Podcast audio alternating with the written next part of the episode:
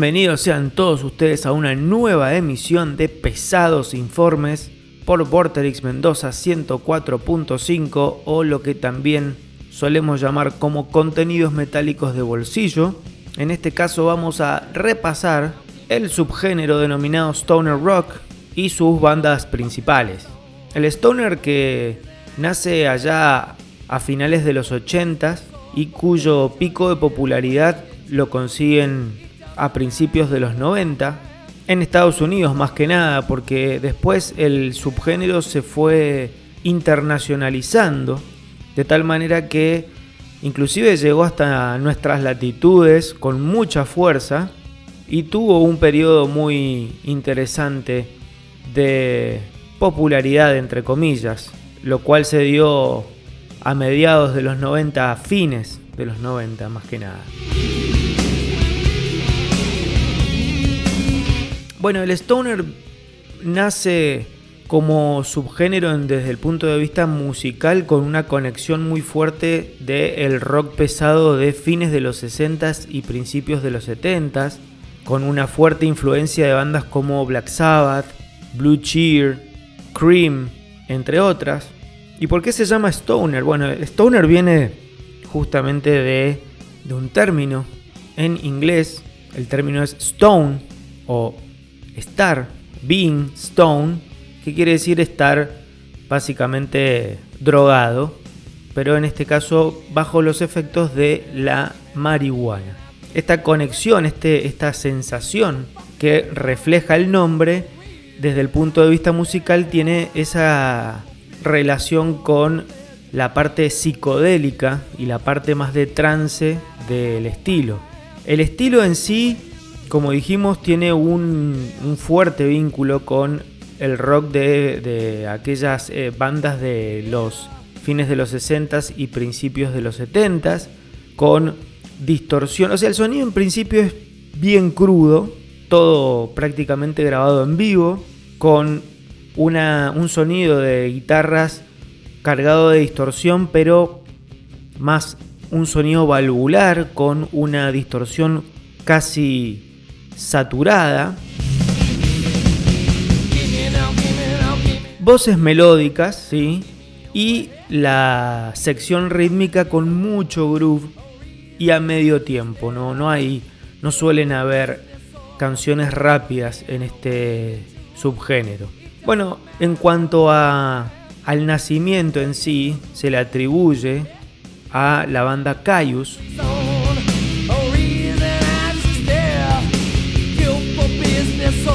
Caius que nace a fines de los 80 bajo el nombre de Katzenjammer.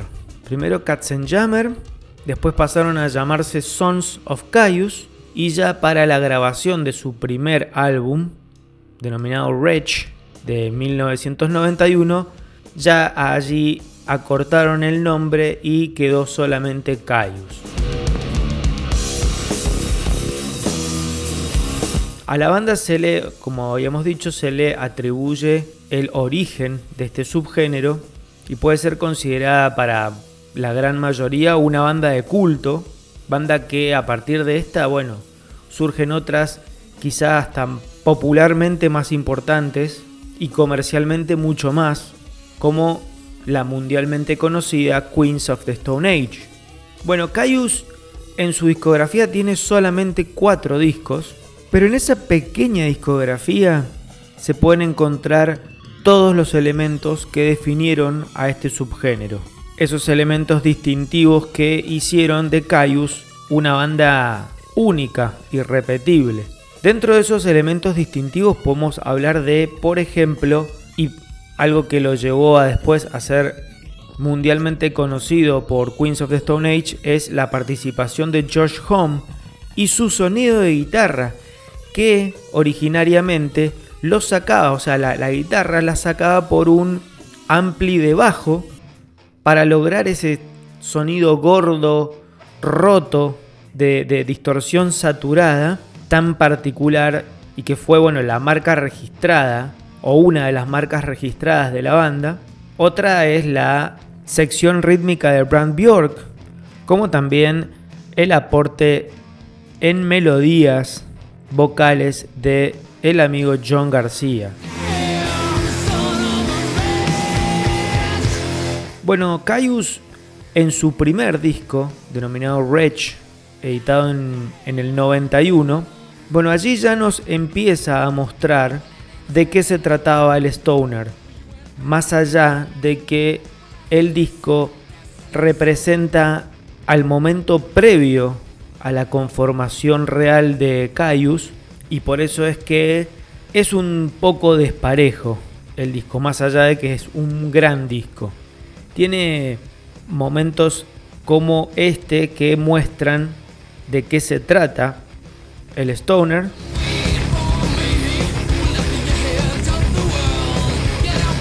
Junto con un pasaje típico de lo que va a ser el subgénero. Esos pasajes cercanos al trance, al cuelgue.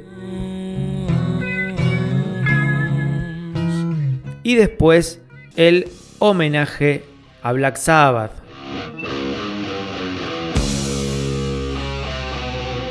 Bueno, este disco obviamente que en ventas no le fue bien, es el primer disco con una producción un tanto pobre, pero lo importante del álbum es el empezar a sentar las bases de lo que va a venir después. Y después vino Blues for the Red Son, disco editado en 1992 y considerado por muchos como el verdadero disco del nacimiento del Stoner.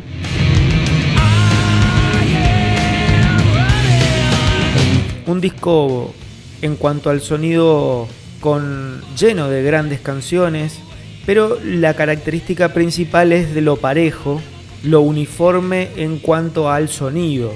O sea, todas las canciones ya están cargadas de los elementos típicos de lo que va a ser el stoner.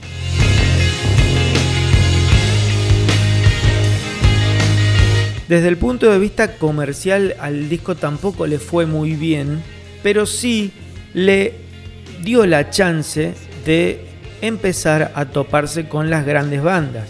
En apoyo a la edición de su segundo álbum, la banda pudo ser telonera de agrupaciones consagradas tales como Fate No More, Danzig, inclusive Metallica.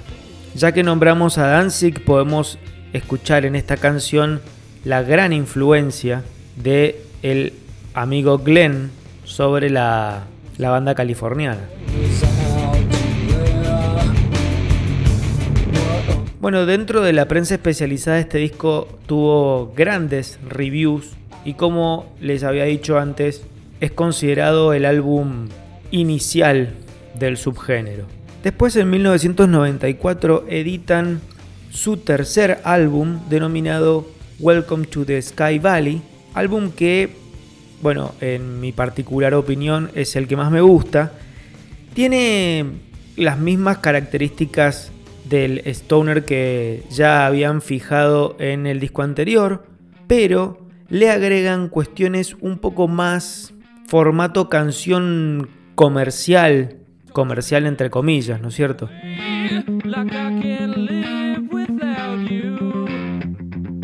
Y después también empiezan a jugar con cosas más experimentales.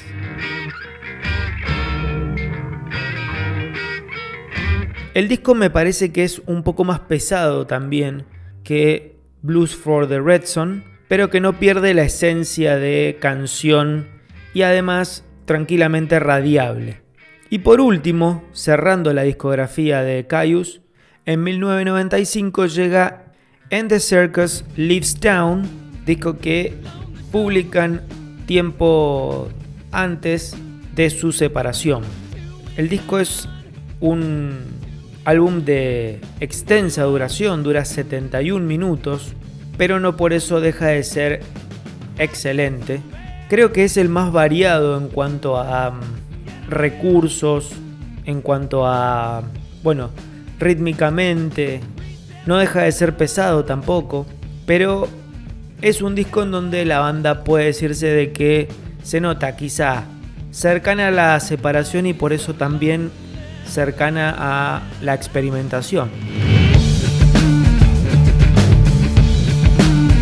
En definitiva, el legado de Caius ha sido enorme, no solamente en lo musical, en la generación de un subgénero que nos ha dado enormes discos y tremendas canciones, sino también porque a partir de Caius tenemos la existencia de Queens of the Stone Age, Eagles of Death Metal y de la reciente Vista Chino, que es la banda conformada por John García, Nick Olivieri y Brant Bjork, o sea, todos los ex Caius menos George Home.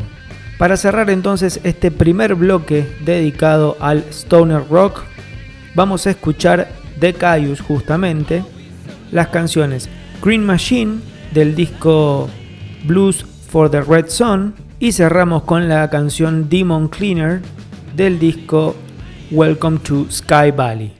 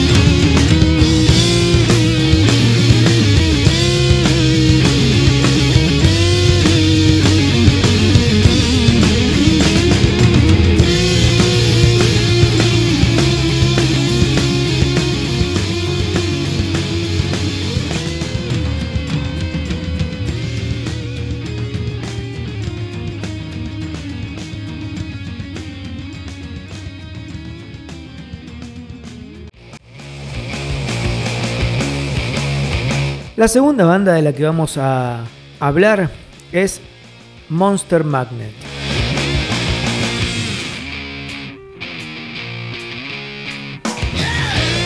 Monster Magnet, que es proveniente de New Jersey, fundada en 1989, es otra de las bandas que ha contribuido al asentamiento del stoner rock como subgénero y quizá le agregó el costado un poco más comercial del subgénero, si bien la banda no fue mundialmente exitosa, ni mucho menos, pero han gozado de ciertos éxitos y cierta rotación tanto en MTV como en las radios americanas, europeas y bueno, mundiales.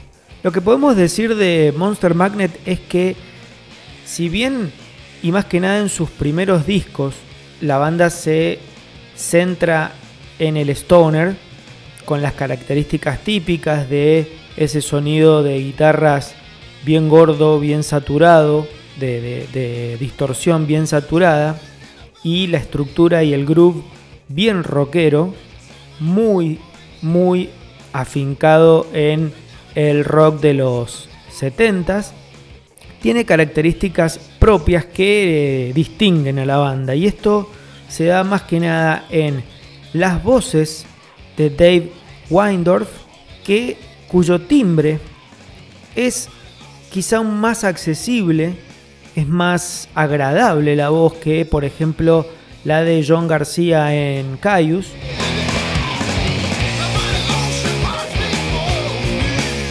Y por eso también le otorga una característica un poco más comercial o le da una beta un poco más comercial. Además de que con el transcurrir de los discos, convengamos que Monster Magnet tiene una amplia discografía, ya han editado 11 discos de estudio han tratado de evolucionar y no se han quedado solamente en el stoner, sino que también se han ampliado hacia el rock and roll. También tienen obviamente cuestiones más experimentales.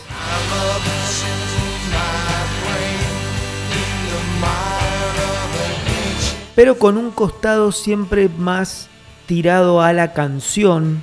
Y si uno escucha a Monster Magnet, salvo excepciones, todas encajan perfectamente para ser pasadas en la radio. Monster Magnet ha logrado, con algunos de sus discos, entrar al Billboard 200 y, por ejemplo, con el álbum Power Trip de 1998, fueron certificados oro en los Estados Unidos. Eso fue lo máximo que pudieron conseguir desde el punto de vista comercial.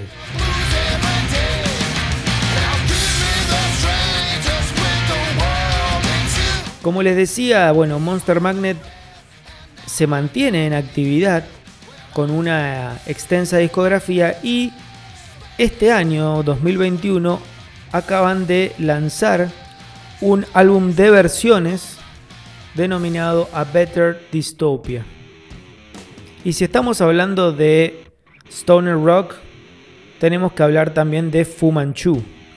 Fu Manchu que originariamente se denominaba Virulence que había sido fundada en 1985 y que tocaban hardcore punk, pero después de varias modificaciones en la formación, se cambiaron el nombre y terminaron con la denominación que conocemos hasta ahora. La banda, como dijimos, es una de las más importantes dentro de lo que es el género del stoner.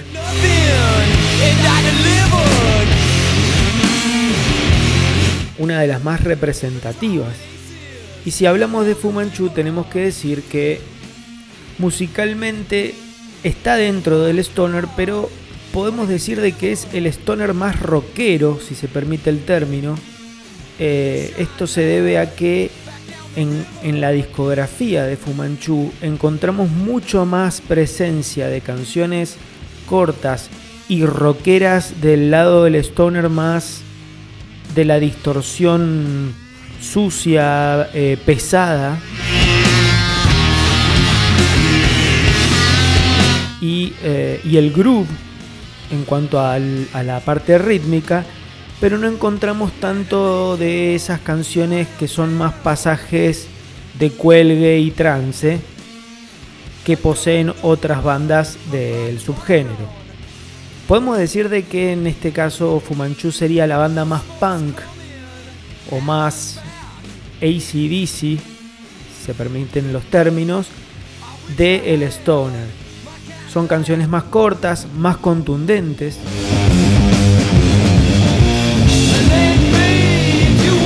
Fu Manchu hasta la actualidad lleva 12 discos de estudio editados, siendo su último trabajo Clone of the Universe de 2018.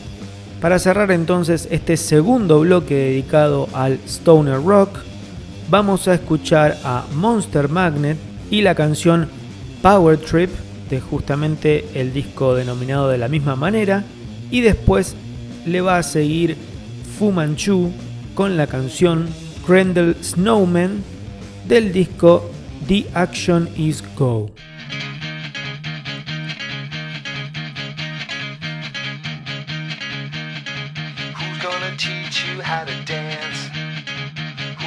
Show you how to fly? Who's gonna call you on the lame dope smoking slack and little sucker you are?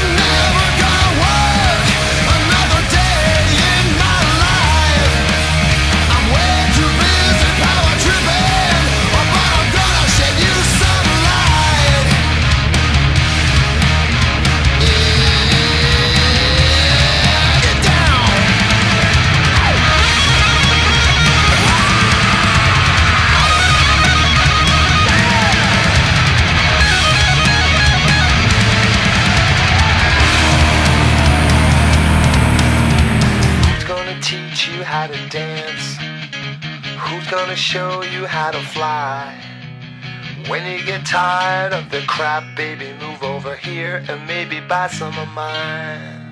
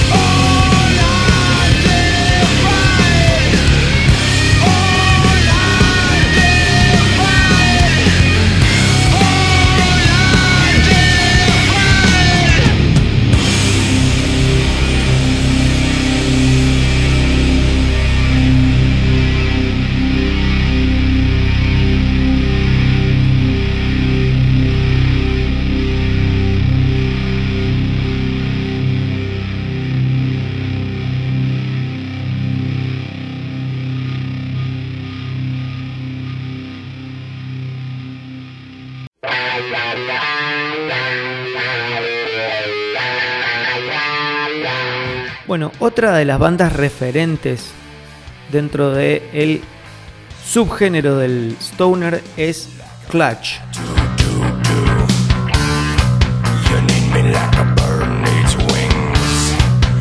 Clutch, formada en 1991, proveniente de Maryland, Estados Unidos, y que en su sonido, si bien enmarcada en el stoner, predomina más que nada, sí, justamente, el stoner más tirado al rock and roll, con muchos elementos del blues también. O sea que también podríamos considerarlo como un blues más pesado.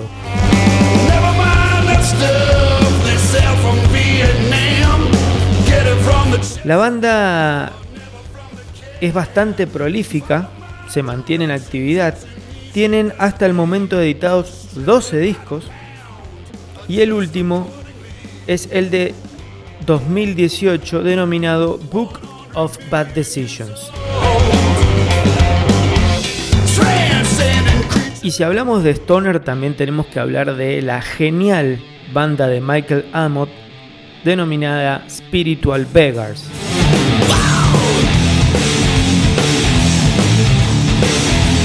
Esta banda sueca que se formó en 1993 cuando Michael Amott deja Carcass, la banda de death metal y grindcore inglesa, y forma este conjunto que mezcla stoner con hard rock y psicodelia, pero de altísima calidad.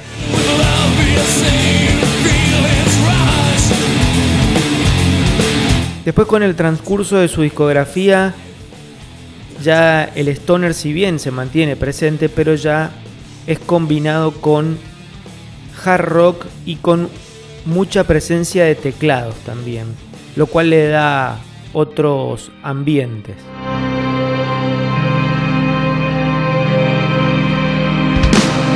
Hasta el momento Spiritual Beggars tiene editados nueve discos.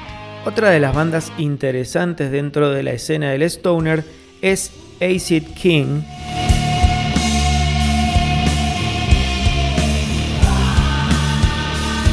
Banda originaria de California y que por obvias razones fue nombrada de esa manera. Bueno, la banda nació en 1993 y ya para 1995 tenían su disco debut llamado Zoroaster, disco que se enmarca en la estructura típica del stoner con canciones ciertamente más rápidas que las que después terminó haciendo la banda. Ya que su estilo viró, manteniéndose en el stoner, pero viró de la estructura típica de la canción más rock and rollera a composiciones más largas, más lentas, mucho más lentas.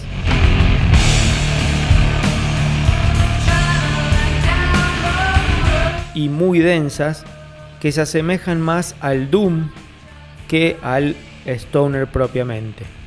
Bueno, Acid King hasta el momento ha editado cuatro discos de estudio. Y para cerrar este tercer bloque, y hablando del stoner, no podemos dejar de lado a nuestros artistas locales denominados natas o los natas.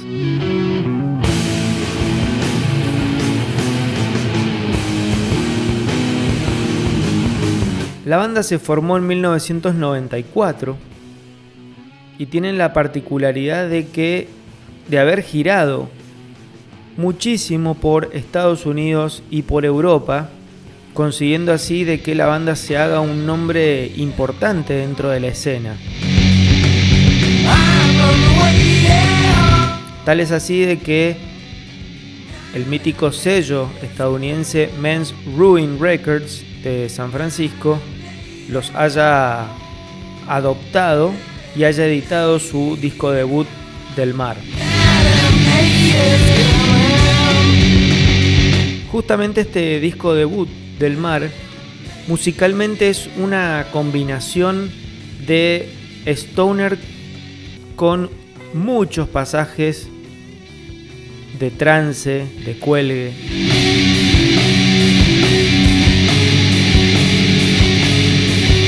Todas sus composiciones o las composiciones iniciales tienen casi la misma estructura en cuanto a que todas comienzan más desde abajo y van todas creciendo para explotar en energía, en potencia. Bueno, la banda tiene todos los elementos de, o sea, todos los elementos típicos del género, pero uno después, con el transcurso de la discografía, empieza a ver también mucha experimentación. De hecho, ellos mismos no se consideran como stoners, sino ellos denominan su estilo como free rock.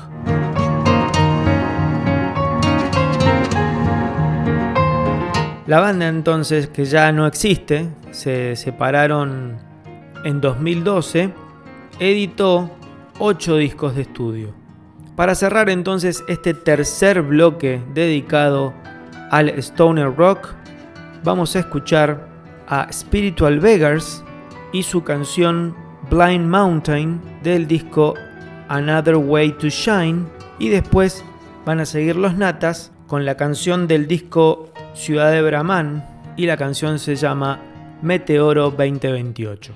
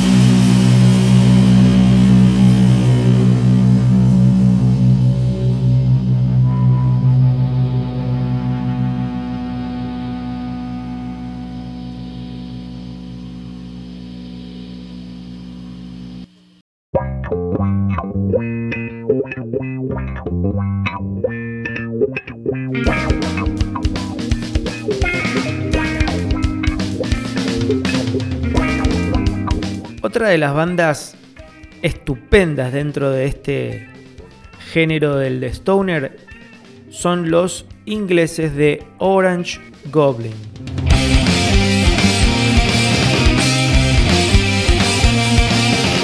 La banda formada en 1995, musicalmente hablando, se centra en los cánones estrictos del stoner, con canciones mucho más concisas, rockeras, muy cargadas de distorsión valvular.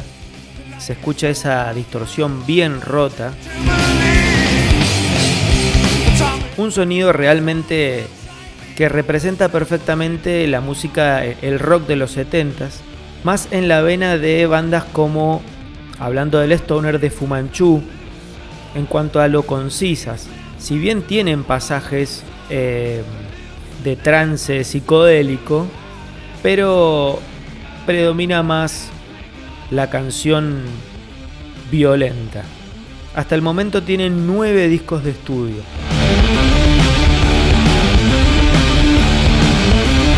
Y si hablamos de Stoner, obviamente hay que hacer mención a la más exitosa de todas dentro de este subgénero, y esa es Queens of the Stone Age.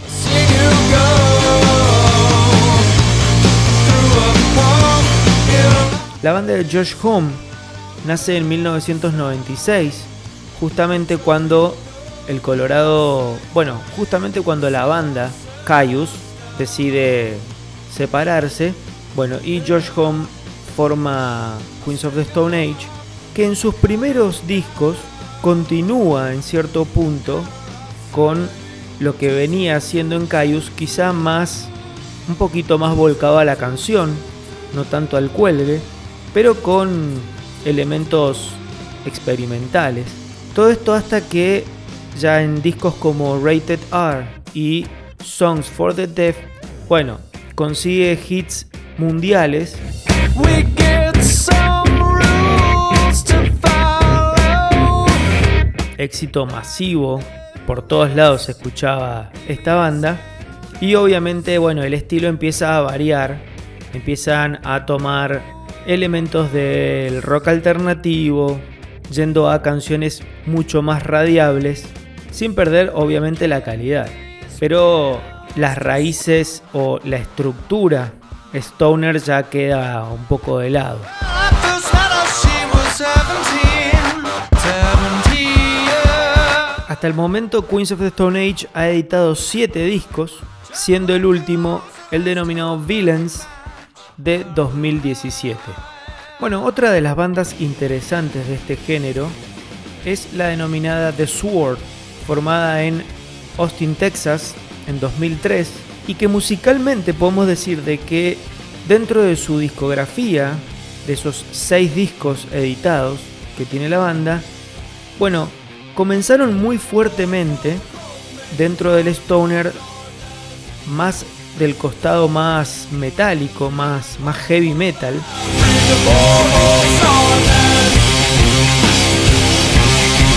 La verdad que muy conciso, muy al frente y con muy poco espacio para la experimentación. Hasta que en su quinto disco, denominado High Country, editado en 2015, la banda hace un cambio en su sonido y en su estilo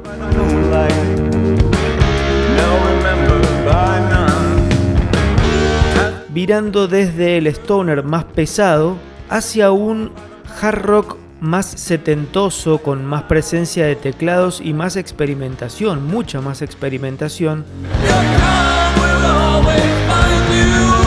También con elementos de, de rock sureño.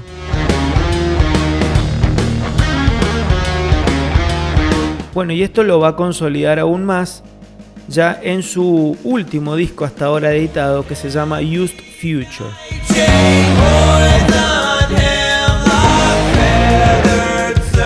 Y por último vamos a hablar de Red Fang.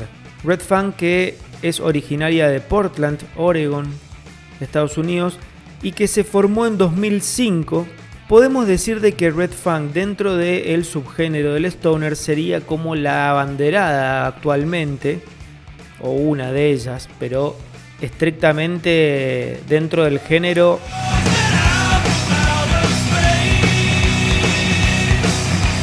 es una de las referentes y comercialmente también es una de las que mejor le va, ya que de los cuatro discos que tiene editados, los últimos dos, Whales and Leeches del 2013 y Only Ghost del 2016, ya tuvieron un ingreso en el Billboard 200.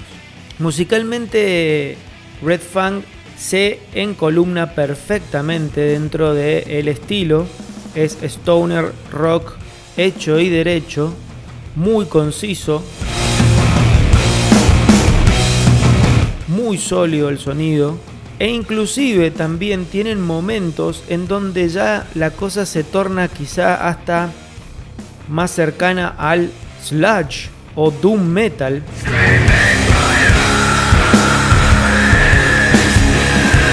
Es una banda de altísima calidad. Bueno, y justamente hace poco anunciaron la salida de su sexto álbum que se va a denominar Arrows. Bueno, en este episodio hemos tratado de explicar un poco de qué se trata esto del stoner rock y hemos repasado un poco las bandas y la discografía de las bandas más importantes del subgénero. Obviamente que se han quedado miles afuera y hemos tomado a las que consideramos las más importantes o las referentes del estilo. Para cerrar entonces un nuevo episodio de Pesados Informes, vamos a escuchar a Queens of the Stone Age con la canción The Lost Art of Keeping a Secret, canción del disco Rated R, y vamos a cerrar con la banda Red Fang y la canción que abre el disco Whales and Leeches, denominada Doen. Esto ha sido todo, espero que lo disfruten. Hasta la próxima.